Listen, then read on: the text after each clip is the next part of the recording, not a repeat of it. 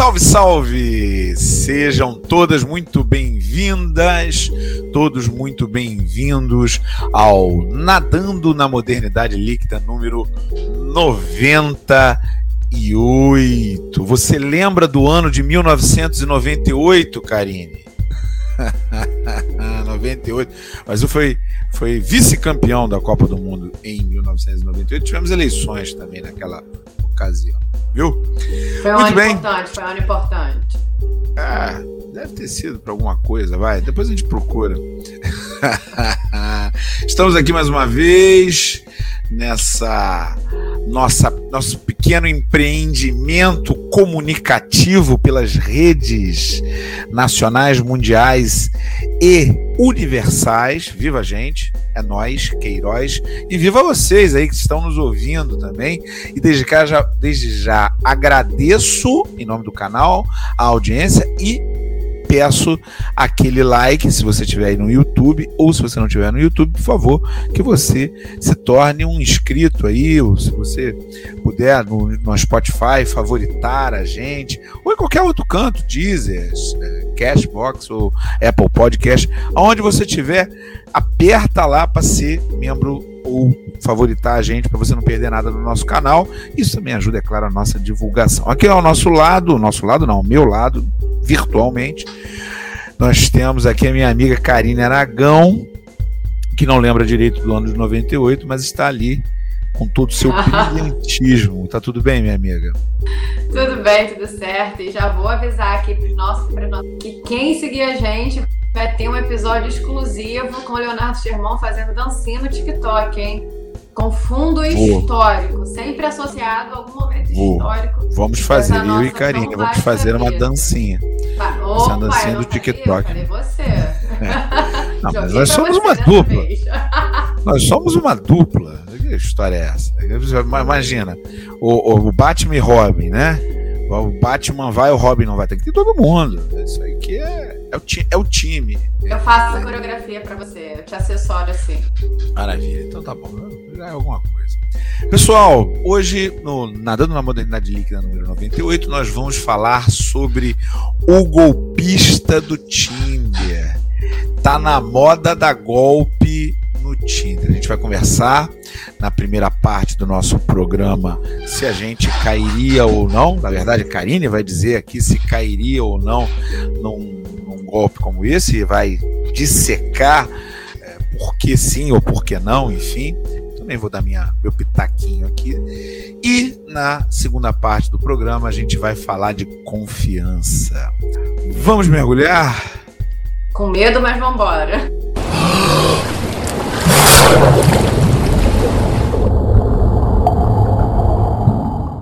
Início dos anos 2000, o golpista Simon Leviev, um israelense, é, que já tinha tentado fraudar instituições financeiras, é um sujeito bastante criativo na tentativa de passar a perna em quem tem grana, ele começou a pensar uma nova forma de golpe. Já com os anos, do, dos anos 2000 evoluídos, quando surgiu o Tinder, ele, ele pensou uma nova forma de passar a perna em mulheres incautas.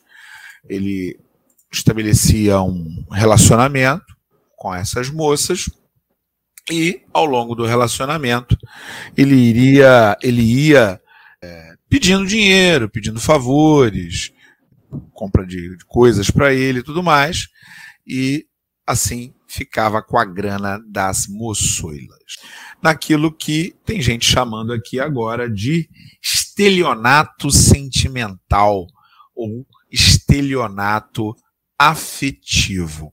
Tá na moda, hein? Tem, já descobriram aí um outro aqui no Rio de Janeiro que também andava passando a perna em moças que ele conhecia por aplicativos de relacionamento. E aí eu te pergunto, minha amiga Karina Aragão, se você, uma pessoa romântica, com toda certeza, se você cairia no golpe do Tinder, ou até se já caiu no golpe do Tinder, né? Quem sabe, não sei. Vim até de rosa, cor do amor, hoje para fazer esse cor episódio. Do amor. É, ó, a cor do amor. Olha, vamos lá. É, antes de exatamente responder essa pergunta, eu quero confessar aqui que eu mergulhei nesse tema do golpista do Tinder nas últimas duas semanas. E eu achei muito curioso, para começar, que esse foi mais um exemplo que a gente pode ver de culpabilização social das vítimas. Então, assim, o que a gente encontra muitas vezes dizer elas foram trouxas, ai, será que ela viu que era um golpe? Ai, que lerda, infantil. Uma série de culpabilização delas, né? E poucas é, considerações falando da ação dele, né? Que ele é o, o estelionatário afetivo, sentimental, seja lá qual é o nome que a gente queira dar. Tanto que hoje, assim, ele até se coloca como o coitado, né? Dizendo que não foi nada disso, recebeu convites para fazer aparições em boates, enfim. É, é, é, eu, eu, confesso que eu olho assim penso que a gente tem que fazer um estudo antropológico sobre essa culpabilização da vítima, principalmente quando a vítima é uma mulher, né? Então a gente tem essa questão social para começar. Em segundo ponto, eu já vou respondendo que sim. E aí eu pensava, antes de assistir a série, é, esse documentário, quando eu ia dar essa resposta, eu sempre pensava assim, não talvez. Ah, talvez eu caísse. Só que assistindo o documentário, eu posso afirmar que eu cairia, assim, com toda a previsibilidade, é, talvez um tanto incerta que a gente tem no futuro, mas eu posso afirmar que tem grande chance é, que eu caísse nisso. E o primeiro motivo é porque a gente está falando de um golpista profissional. Então a gente está falando de alguém, né? O primeiro ponto é esse, é um golpista profissional. A gente está falando de alguém que conseguia falsificar passaporte. A gente está falando de alguém que conseguiu é, falsificar um contra-cheque da mulher em quem ele queria dar um golpe para que ela pudesse pedir dinheiro emprestado, dinheiro empréstimo no banco. Então a gente está falando de alguém que conseguiu é, é, ter um jatinho e uma pessoa para dizer que era esposa, de, ex-mulher dele, mãe da filha dele. E você tinha a figura do segurança e você tinha ele chegando aos restaurantes e né, sendo uma pessoa conhecida. Então a gente está falando de alguém que montou ali um cenário hiper profissional. Então, assim, é, a, a chance de a gente cair num golpe como esse, diante de alguém que é profissional, que sabe o que está fazendo, que consegue ter, por exemplo, a inteligência do carisma, do encanto para te conquistar, né? É, enfim, é, é vou dizer quase certo, porque é claro que tem, tem, gente que conseguiria não cair, mas é quase certo que a gente cai assim. Então, assim, é o primeiro ponto que eu queria levantar. Cairia por isso. Eu estou diante de um profissional. E em segundo lugar, assim, que é algo que eu considero forte para afirmar que eu cairia, é o fato de eu ter uma visão muito romantizada da vida. Né? E muito por conta. Então eu acertei na descrição. Amorosas acertou, claro. Você conhece a sua amiga.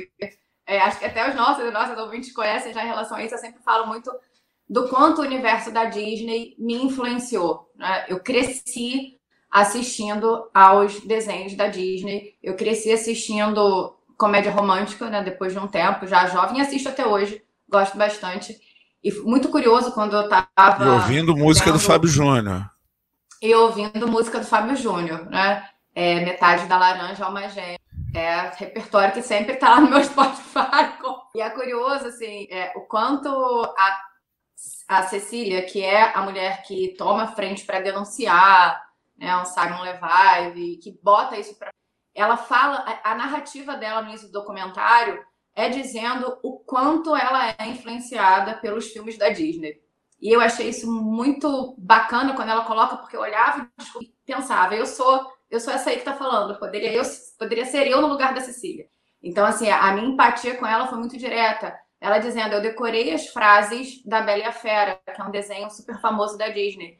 E eu fiquei para ela, eu decorei, as, falando com a televisão, né? Eu decorei as frases da. Eu decorei as, as frases do Aladdin, quando ele tá lá no tapete mágico, né? E pede para ela, pula aí, né? Claro que não assim, né? Mas pula aí, tem um tapete aqui, a gente vai para um lugar, eu vou te apresentar um lugar que você nunca viu. E aí a pergunta dele é: você confia em mim? Então, assim, eu, eu imaginei, né? Imaginei, eu decorei essas frases da Disney e eu imaginei muitas vezes, me imaginei vivendo é, essas cenas da Disney né? na minha vida prática. Me imaginei a Bela lá numa biblioteca enorme, né? Aquela coisa da fera, montar uma, ter uma biblioteca e ela ia até a biblioteca poder pegar os livros, o livro que ela quisesse, aquela escada, a dança deles no jantar. Oh, então, assim, isso meu fez Deus, parte. que lindeza! É lindo, confesso. Decorei frases, né? Decorei frases, por exemplo, de um lugar chamado Nothing Hill, que é um, um filme que eu adoro. A Julia Roberts, é maravilhosa, que protagoniza, para mim, os melhores, os melhores filmes de romance, como Uma Linda Mulher, que marcou uma geração, né? É, decorei essas frases e me imaginei vivendo essas frases, criei diálogos com essas frases que, para mim, é, seriam reais. Então, assim, eu tenho essa romantização da vida muito marcada e que faz, né, assim como a Cecília fala no documentário do Golpista, faz a gente acreditar que em algum momento a gente vai reproduzir isso na realidade. E um, um, uma ideia cheia de, de vieses machistas também, né? Isso é muito incrível. Quanto a gente espera. É, isso aí, isso aí é o estereótipo. Né? É. é isso que eu ia falar. Isso é o estereótipo do príncipe encantado. Sim. É o estereótipo do príncipe é encantado. Ele vai chegar num cavalo, vai te salvar da sua condição, vai te tirar da, da, da, do enclausuramento na torre que você foi isolada por um malvado qualquer e vai te levar cavalgando por horizonte para uma vida de glória, fausto e riqueza em algum lugar. Que maravilha. E vai te dar, eu acho uma coisa que aparece muito na, na ideia do golpista do Tinder, ele é alguém que atribui o valor a elas que elas esperam é, ter, né? que elas acham que tem, que elas avaliam. Então, assim, é alguém que as reconhece, é alguém que olha, que ouve, que dá atenção, e elas pontuam bastante até a segunda mulher que fala na, na, no documentário, que era amiga dele, né? Ela, ela, ele foi um golpista do Tinder que chegou a ela até o Tinder, mas eles eram amigos. E ela diz: a gente desenvolveu uma relação de afeto em que ele estava sempre presente comigo. E aí a gente pensa assim, no mundo em que as pessoas se olham um pouco, se escutam um pouco, isso parece o alecrim dourado, né? Alguém que está é. ali com você para te dar atenção. Então, assim, isso engana, isso faz com que a gente se envolva.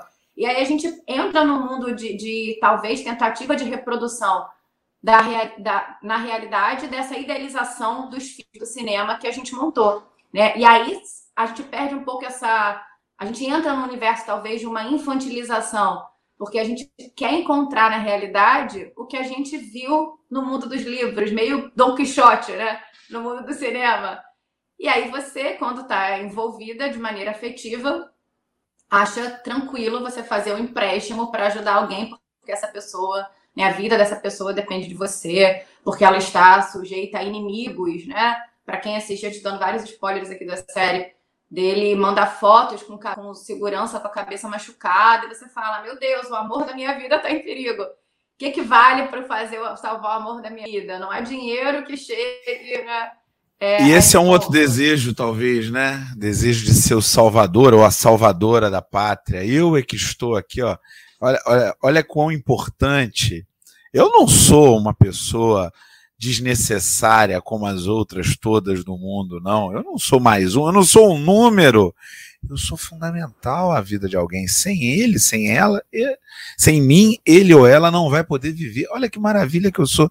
É, eu acho que tem esse desejo, né, de se sentir importante de fato para a vida de alguém. A gente e, e quando a gente está perto de conseguir, de conquistar esse desejo, assim, né? A gente sente até o gosto, assim, né? Vai sentindo, ah, é tão, ah, é o, eu vou, é tudo que eu queria. Só que, Exato. só que tudo, tudo tem, pode ter um, um final muito triste aí essa, essa história. Eu fico pensando é, duas coisas. A primeira é Claro, acho que qualquer um poderia cair numa coisa dessa, porque, como você mesmo falou, falou muito bem, esse, esse cara profissa, ele, ele fazia isso sabendo o que ele está fazendo. Não? É, aquela, é, é, aquela coisa que anima, por exemplo, né, o caminho contrário disso é aquela coisa que anima, por exemplo, esses imbecis que acham que vão andar armado e vão conseguir surpreender o bandido. É possível? Possível é. Mas o provável é que você é, seja surpreendido pelo bandido e perca a arma para o bandido. Porque o cara é um profissional do ramo, ele está lá se preparando para isso, ele está procurando um caminho para fazer aquela maldade. E o estelionatário é isso aí. Ele sai na rua, ele não vai propor o que ele propõe para todo mundo. Ele vai propor o que ele propõe para um alvo, muitas vezes cuidadosamente escolhido. Quem é que tem mais probabilidade de cair nisso aqui que eu tô? Quem está mais fragilizado?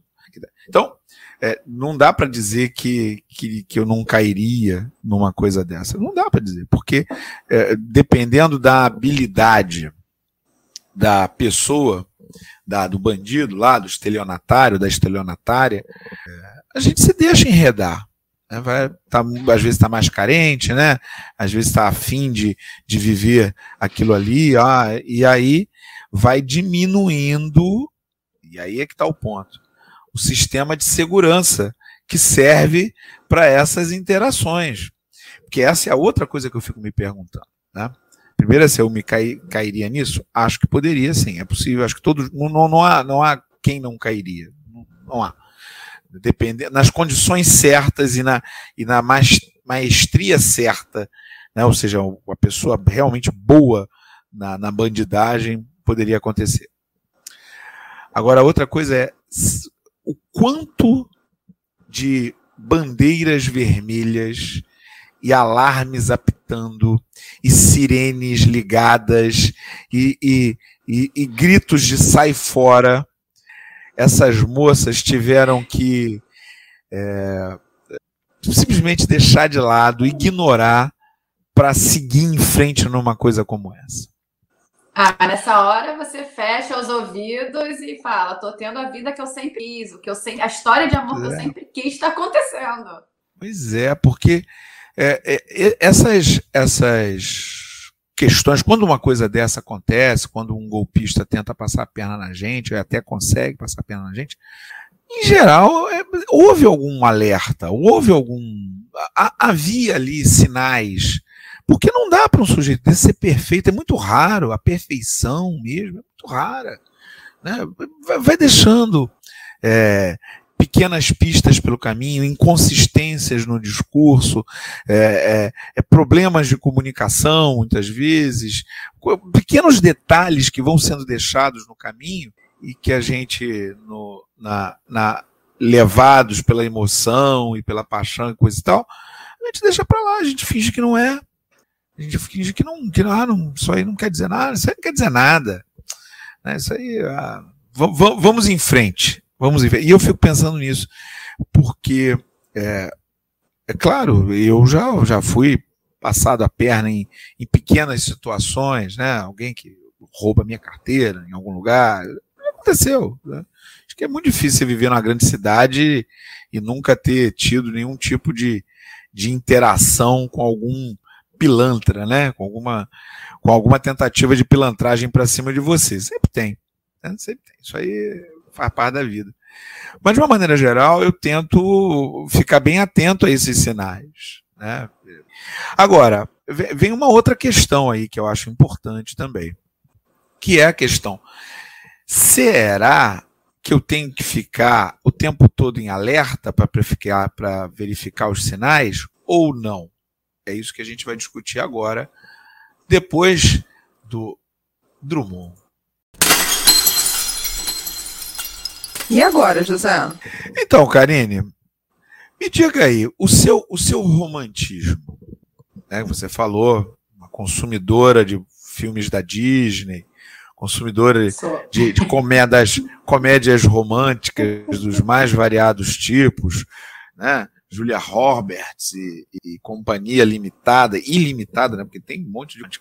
A minha favorita é Harry Sally, feitos um para o outro, com Meg Ryan e, ah, esqueci o nome do ator. Um filme já antigo, é a minha favorita dessas todas.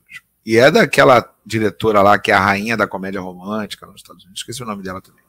Você, de, diante desse, desse quadro, você acha que é possível ter uma confiança plena em alguém? Ou em, outro, em outros em outro caso, no outro caminho, pensando assim, né?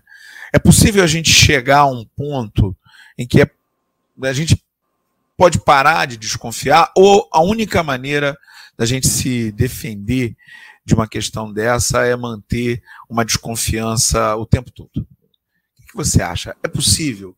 É possível confiar? Restabeleça aí a esperança de nossas ouvintes e de nossos ouvintes que estão lá com o coração sangrando nesse momento, estão olhando já para o parceiro e para a parceira ali, estão hum, olhando, hum, falou em, em, em, bandeira vermelha.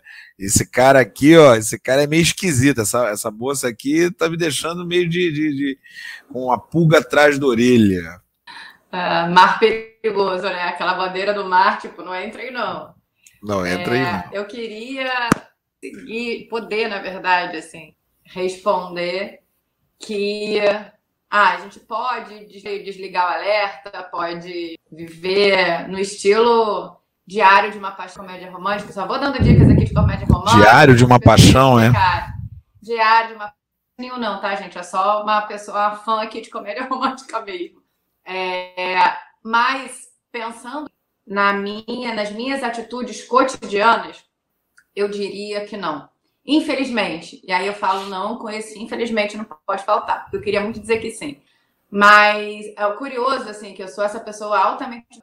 É, meu, talvez o meu nível de infantilização da vida esteja muito aí, muitas vezes em querer reproduzir, me decepcionar muitas vezes com a realidade, quando ela não é uma realidade igual ao ideal, igual mas ao mesmo tempo um nível, um, um, grau de realidade da vida que faz com que eu me proteja, né? Faz com que eu esteja com esse alerta ligado, olhe para essa bandeira vermelha, mesmo com pessoas que eu tô há, há longo tempo, que eu convivo há longo tempo. Eu lembro muito de casa de mãe, né?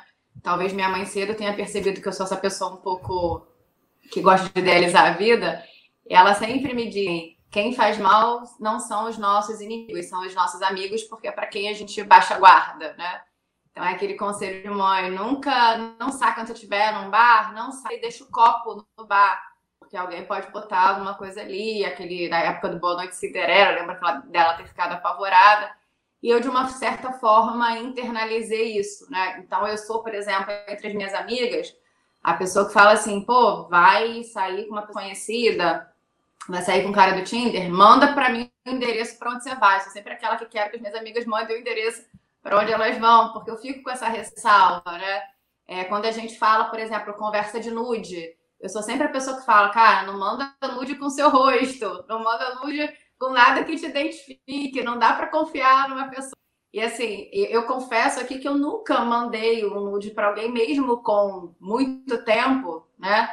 é, aparecendo rosto, aparecendo alguma coisa que me identificasse. Então, assim, meu sinal de alerta nunca baixou para isso. Então, ao mesmo tempo que eu queria essa romantização, é, eu tenho uma consciência que às vezes, né, bate ali forte e fala: não dá para baixar a guarda 100%. Dá para talvez você diminuir é, esse, essa potência da desconfiança? Eu acho que sim. Até porque é muito desgastante, eu confesso que é muito desgastante para mim ter que estar sempre com esse alerta ligado, né? Demanda uma energia para mim muito grande. Eu queria mergulhar sem olhar, sem olhar bandeira né? entrar no mar direto. Então é bastante eu saber que eu tenho que fazer isso. Então, assim, o que eu tento fazer talvez seja diminuir exatamente isso, diminuir essa potência, né? Então, não ter que ficar, por exemplo, eu tô com pessoas que eu conheço há muito tempo, não ter que andar grudada no meu copo. Às vezes eu, eu desobedeço o conselho da minha mãe e se eu estou em meio a pessoas que eu conheço há muito tempo, eu deixo meu copo na mesa. É, tomara que minha mãe não ouça isso, senão ela vai brigar comigo. Mas eu acredito que é isso, assim, talvez o, tempo de faça a gente baixar um pouco essa, né, essa guarda aberta que a gente tem que ter o tempo inteiro. Por mais que, infelizmente, a gente nunca possa baixar, né? Aquilo, senão as pessoas não surpreenderiam a gente depois de 10, 20 anos de convívio, né? É, é de fato, ser adulto é entender que você não pode deixar de desconfiar em momento nenhum. A gente, ao, ao transferir para outra pessoa essa confiança total, a gente está colocando a pessoa num patamar que ela não pode estar. E ela quem? Ninguém. Ninguém. Inclusive, isso demonstra um pouco de desconhecimento de si próprio. Né? Porque todos esses sentimentos Viu, Karine? Você, a romântica, todos esses sentimentos ruins que você tem dentro de você, e que eu tenho também, e que todos nós temos, demonstram que a gente não é tão confiável assim. A gente não é tão. A, gente não é confiável nem para a gente próprio. Porque às vezes a gente quer fazer alguma coisa. Eu não estou falando de maldade, não. Estou falando qualquer coisa. Às vezes a gente quer fazer alguma coisa e faz outra. A gente é levado por nossas emoções de fazer outra, a fazer outra. Nem, a gente não é previsível nem para me, nós mesmos.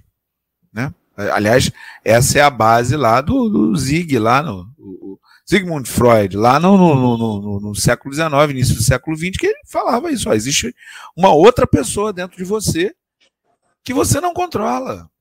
Você não controla, não é assim.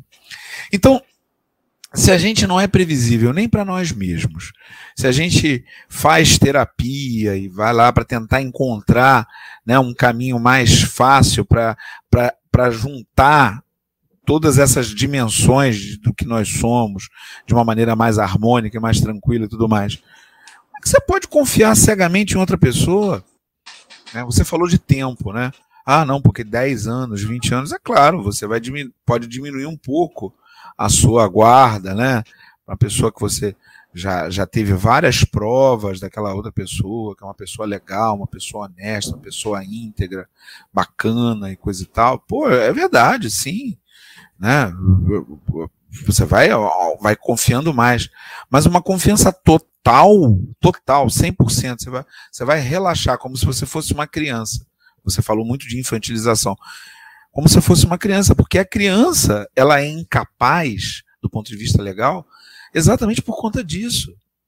Ela não, não, não diferencia a fantasia de realidade totalmente. A criança é mais facilmente manipulável.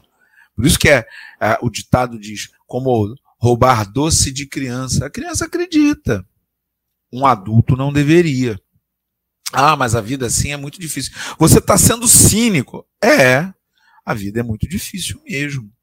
Né? E a gente se deixar levar assim, é, é, dá um, uma ressaca moral uma ressaca moral grande quando você se deixa enganar por uma coisa dessa, dá uma ressaca moral. Você fala, pô, que imbecil que eu fui, hein? Acreditei naquilo. E essa ressaca moral vem exatamente desse outro que está dentro da gente também, que lá o outro já falava também, né? Freud falava desse também. Que sabe que você não pode, você sabe que você não pode confiar assim por ninguém. Não pode. Você sabe, mas aí você diz, ah, tudo bem, eu vou nessa mesmo. Ele é, ele é meu amigo, ele é meu, é meu parça, ela é, pô, é meu amor, ele é meu amor. Peraí, cara, é assim. Você pode confiar, né? Pode confiar até um certo nível. O que eu vejo muito na, na, nas escolas, né, na nossa prática, acho que os seus alunos não, Karine, mas vejo por outros meus, mentem né? Mentem. Vez por outras mentem. Quem diria que adolescente mentiria, não é verdade? Oh, que e eu que fico mais impressionado é quando chega o responsável por aquele adolescente no colégio e me afirma categoricamente: o meu filho não mente. E eu acho estranho, porque aquele filho é o meu aluno e o meu aluno mente. Sabe? Todos todos eles são capazes de mentir. É claro que tem alguns que mentem mais, outros que mentem menos, mas todo, todo mundo, isso é humano, gente, isso é humano. Né? É, é, então, é, o que eu recomendo a, a pais e mães é, é confiem desconfiando. Né? E, e eu recomendo para todo mundo, em todas as situações, confie desconfiando, porque não é assim. Você não sabe o que a pessoa está passando, você não sabe as opções da pessoa na vida, e às vezes as opções podem ser diferentes das nossas, não é verdade? É, e talvez aí esteja, enquanto você falava, eu estava pensando que enquanto a gente vai talvez ganhando uma certa maturidade, a gente ganha essa até aquela expressão, né, evasão do real. Você precisa viver desconfiando. E isso talvez dificulte um pouco a gente se relacionar, uma certa entrega, né? É, não sei se acontece com todo mundo, mas eu, por exemplo, prezo muito os meus amigos, as minhas amigas de longa data. Então, quando eu olho para as minhas amizades hoje, não são amizades que eu fiz há um ano, são pessoas que eu tenho há tanto tempo que eu consigo é, viver um pouquinho menos com essa potência da desconfiança ligada. E talvez por isso eu me sinta bem do lado dessas pessoas. Porque eu consigo ser um pouco, estar um pouco mais à vontade. Quando uma pessoa entra agora na minha vida, demanda muita energia estar com ela, porque Sim. eu estou o tempo inteiro lá ligada, né? Tenho percebido até uma certa preferência por não trazer muitas pessoas, um pouco antissocial, né? Muitas pessoas agora para o meu universo, porque vai me, vai me demandar uma energia muito grande essa pessoa passar por esse processo de confiabilidade. Mesmo que não total, mas um pouco mais, né? É, é curioso como tudo isso vai interferir na, na, na nossa sociabilização, né? de maneira geral. Eu acho que, inclusive, a gente precisa disso. A gente precisa de ambientes mais seguros, de, de, de grupos mais seguros, grupos em que a gente se sinta mais seguro. Precisa. Porque imagina, você vai ter que viver em guerra o tempo todo.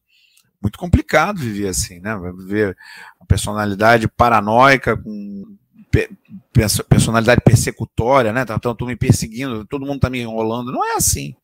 Não é? é isso é horroroso, né? Isso é uma coisa péssima, péssima, péssima para qualquer pessoa. Não há saúde mental que dê jeito nisso, né? É, então é necessário sim se sentir seguro e procurar confiar nas pessoas e tudo mais, tal, papapá. Só que por outro lado, volto a dizer, o que se deixa levar assim, sem nenhuma análise, sem parar para ver direitinho, isso é coisa de criança. Adulto entende que as pessoas são falíveis, entende que as pessoas é, têm muitas é, inconsistências, incongruências, incoerências, e que vez ou outras coisas é, é, dão errado, e que a maldade existe no mundo. E essa é uma coisa que tem muita gente que, que tem dificuldade. Maldade existe no mundo. Existe gente muito má e que, e que, e que tem capacidade de fazer coisas horríveis, coisas horrendas. E, sinceramente, na minha, do, do, ponto de vista muito pessoal, quanto a essas pessoas, eu quero só uma coisa, que é distância. Né? Então, na medida em que você identifica uma pessoa que é capaz de uma coisa horrorosa, o que, que você vai botar essa pessoa na sua vida? O que, que você vai manter essa pessoa perto de você? Distância é uma coisa que ajuda muito em certos aspectos. Né? Muito bem, com isso, a gente vai chegando aqui ao final do nosso programa de hoje. Nós tínhamos até uma mensagem, mas é uma mensagem em áudio. Acho que a gente não anotou. Fica para a próxima semana a, a mensagem na garrafa que foi nos enviada e peço a vocês todas e todos que enviem suas mensagens através das nossas redes sociais. Estamos no Instagram, estamos também TikTok, né? É, vocês, ainda a Karina está se negando a, a fazer a dancinha, mas ela. ela fazer ela, a coreografia, coreografia. Coreografia, pois é. Agora, agora a moda. Agora moda momentânea, né? Porque isso aí é aquela moda hiper momentânea, é a coreografia com a música do Backstreet Boys, hein? Voltando aos anos 90, eu sei que você curtia Backstreet Boys. Everybody. Boy então, Band. Boy Band. Valeu, grande abraço e até semana que vem. Um beijo, gente. Até semana que vem.